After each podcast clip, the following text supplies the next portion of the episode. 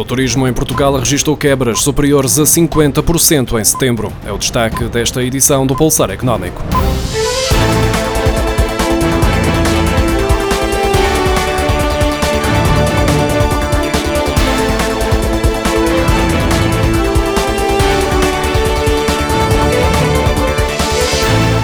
O setor do turismo voltou a cair em setembro, depois da ligeira recuperação registada nos três meses anteriores, ainda que tenha mantido níveis 40% abaixo de junho, julho e agosto do ano passado. Com o final do período típico das férias de verão, Portugal recebeu apenas 1 milhão e 400 mil hóspedes, menos 53% do que em setembro do ano passado, de acordo com os dados divulgados esta segunda-feira pelo Instituto Nacional de Estatística. Já no que diz respeito às receitas, foi observada uma queda de 60% para 204 milhões e 800 mil euros.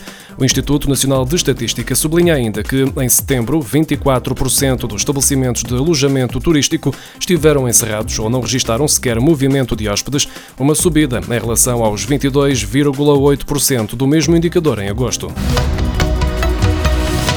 Os empresários da restauração podem requerer a partir de hoje o apoio de 20% sobre a quebra de faturação anunciado pelo governo para compensar o setor nos fins de semana de confinamento parcial.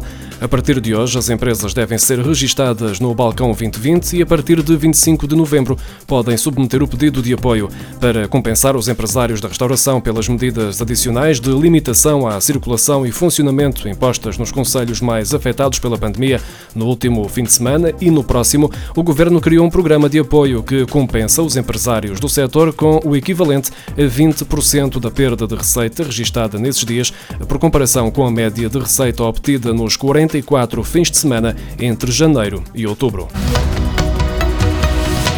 portos em Portugal movimentaram de janeiro até setembro 60 milhões e 700 mil toneladas, uma queda de 7,6% em relação ao igual período de 2019, de acordo com os dados divulgados pela Autoridade da Mobilidade e dos Transportes. Ainda assim, de acordo com o comunicado da entidade, esta redução representa uma recuperação de 1,2 pontos percentuais, tendo em conta o acumulado de agosto. Analisando apenas o mês de setembro, os portos registaram um aumento de 1,7% em comparação com o mesmo mês de 2019. Mais de 60% das empresas inquiridas prevêem que o seu volume de vendas diminua este ano e mais de 40% não acreditam que possam atingir os valores de 2019 antes de 2022. As empresas estão a adaptar-se a um novo contexto gerado pela pandemia e mais de 70% têm vindo a implementar medidas de redução de custos em resposta à crise. Ainda assim, esta medida não significa necessariamente cortes de recursos humanos, já que apenas 30% se viram forçadas a diminuir o número de trabalhadores ou estão a considerar fazê-lo. O estudo da Expense Reduction Analyst, uma consultora especializada em otimização de custos e gestão de compras, resulta de um inquérito conduzido durante o mês de outubro que analisa as expectativas e preocupações dos empresários portugueses e as medidas adotadas na gestão de custos e de tesouraria desde o início da pandemia em Portugal. Os freelancers são trabalhadores sem vínculo laboral que trabalham por conta própria e podem prestar serviços a vários empregadores. Em Portugal são na maioria homens, em teletrabalho, com salários acima da média e que valorizam a independência e a capacidade de gerir o tempo, sendo totalmente autónomos na definição dos horários de trabalho e de descanso.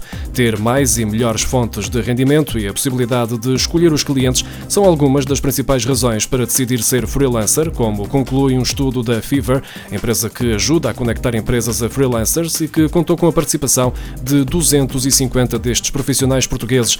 Em Portugal, 81% dos freelancers são homens, com idades entre os 25 e os 44 anos, e trabalham remotamente, sendo que mais de metade dos freelancers já trabalhava remotamente antes da pandemia. O estudo da Fiverr revela que o salário anual dos freelancers varia entre os 12 mil e os 28 mil euros, com um rendimento médio mensal de mais de mil euros. De acordo com a Pordata, a média salarial mensal em Portugal é de 970 euros para trabalhadores por conta de outrem.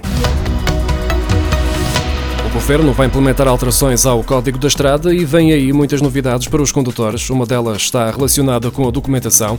Os condutores vão poder agregar a carta de condução e os documentos do veículo, como é o caso do registro de propriedade, também o certificado do seguro e a ficha de inspeção, numa aplicação no telemóvel. Perante uma operação stop das autoridades, apenas vão ter de mostrar os documentos nessa aplicação. Caso os agentes da autoridade não disponham de meios eletrónicos para essa leitura, É o condutor que terá de acarretar com as consequências, uma vez que terá de apresentar os documentos em papel na esquadra no espaço de cinco dias. Ou seja, apesar desta novidade digital e muito futurista, o melhor é continuar a levar consigo os documentos em papel para evitar deslocações desnecessárias às instalações policiais.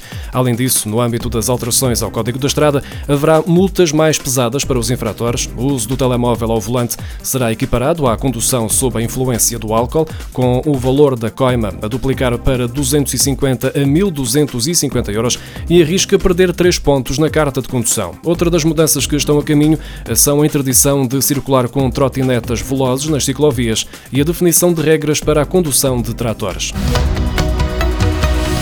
As empresas vão ter um benefício fiscal nas despesas com a implementação do SAFT da contabilidade e a colocação dos códigos QR e do AT-Code nas faturas. Quanto mais cedo as empresas implementarem estas alterações, maior será o benefício.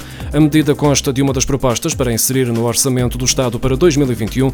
A pandemia levou o governo a alargar os prazos para o cumprimento das três obrigações e as majorações agora propostas visam incentivar as empresas a começarem a preparar e implementar antecipadamente as mudanças. De acordo com a proposta, as despesas com a aquisição de bens e serviços diretamente necessários para a implementação do SAFT relativo à contabilidade são consideradas em 120%, caso esta fique concluída até ao final do período de tributação de 2021.